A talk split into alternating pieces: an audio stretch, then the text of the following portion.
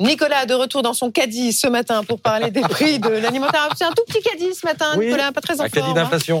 Voilà, euh, les prix alimentaires vont-ils baisser après les fameuses négociations anticipées entre la grande distribution et les, et les industriels? On a des premières remontées des négociations en cours. Euh, ça donne quoi? Ben, ça confirme qu'il ne faut pas miser sur un mouvement de baisse de prix. Voilà. Les attentes des industriels sont remontées, elles sont entre plus 4 et plus 5 Les négociations vont s'activer. Qui dit négociation dit qu'à l'arrivée, les prix seront pas de plus 4, plus 5% en moyenne, bien sûr, mais un peu en dessous. Mais ça veut dire que les prix seront plus élevés qu'il y a un an. C'est le 15 janvier que ça se referme pour les PME et le 31 janvier pour les groupes industriels agroalimentaires. Donc le fait d'avoir avancé des négos de six semaines, ça change rien. C'est Rien. exactement ce qu'il avait prédit. Rien. Il- Sur le fond, il est Il est fort, Nico. Vous pouvez avancer de six semaines. Est-ce qu'on vit, est-ce qu'on vit une période de forte inflation? Oui. Il y a six semaines, dans six semaines, bon, on y est. Quoi.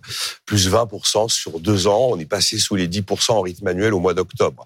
Ensuite, euh, si on avance de six semaines, est-ce que ça change quelque chose sur le fait qu'à peu près tous les coûts ont monté? Les coûts de production industrielle ont monté, les coûts salariaux ont monté, les coûts énergétiques ont monté, les coûts financiers pour euh, payer les intérêts de la dette des entreprises. Tout ça a monté. Et même le coût de la transition verte, car les entreprises également doivent investir dans la transition verte. Six semaines, moins six semaines, plus six semaines, c'est un fait. Nous y sommes. Alors, il y a des prix qui ont baissé, mais il y a encore des prix de matières premières qui montent. Après, il y a un élément qui joue, c'est le pricing power. Quand vous avez un produit qui est tellement incontournable que vous pouvez vous permettre de monter le prix, quoi qu'il arrive, parce que la demande est là, typiquement Coca-Cola, qui fait qu'il y a qu'encore des hausses de prix qui peuvent être importantes.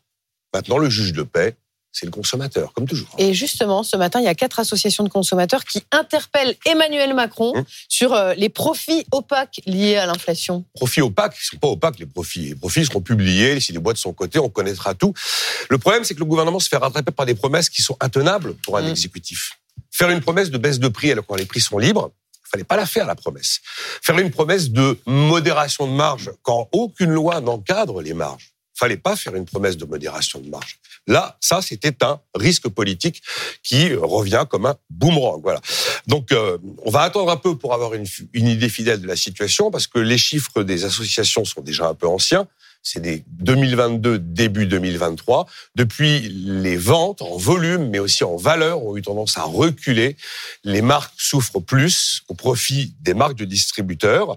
Alors, encore une fois, le juge de paix, c'est le client. Je peux vous assurer que quand un vendeur voit ses euh, ventes baisser en volume et baisser en valeur, c'est radical pour entraîner une baisse de prix.